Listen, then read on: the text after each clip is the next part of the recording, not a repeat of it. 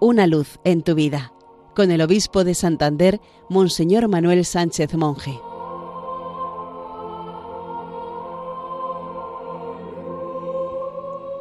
Queridos amigos de Radio María, feliz día del Señor. Después de la confesión entusiasta de Pedro el domingo pasado, viene hoy la decepción. Pedro no acaba de entender la misión de Jesús.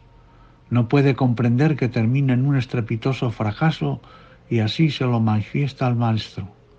Lejos de ti tal cosa, Señor, eso no puede pasarte. La respuesta de Jesús no se hace esperar.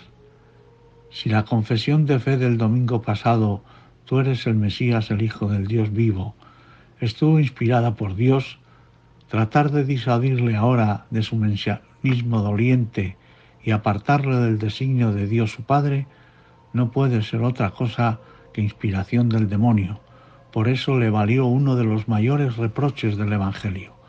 Ponte detrás de mí, Satanás. Primero le manda ponerse en el debido lugar, detrás de él, porque ser discípulo es ser seguidor. Y le llama Satanás y piedra de tropiezo porque intenta disuadirle de la obediencia al Padre.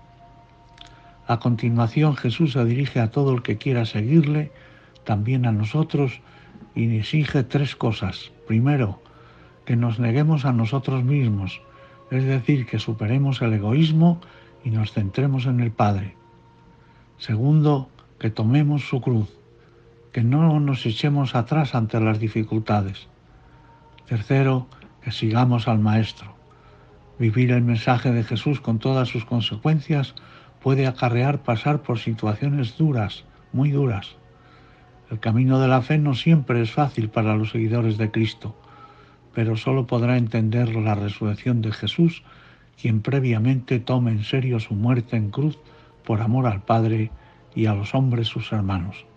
No puede haber un gran amor sin un gran dolor pudieran sonarnos estas palabras de Jesús un tanto negativas, pero si seguimos leyendo el último párrafo del Evangelio, vemos que aparece cuatro veces la palabra vida.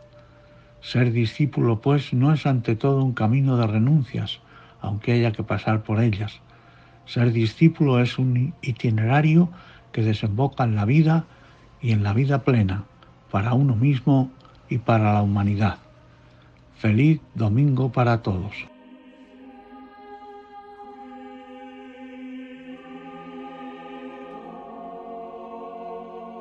Una luz en tu vida, con el obispo de Santander, Monseñor Manuel Sánchez Monje.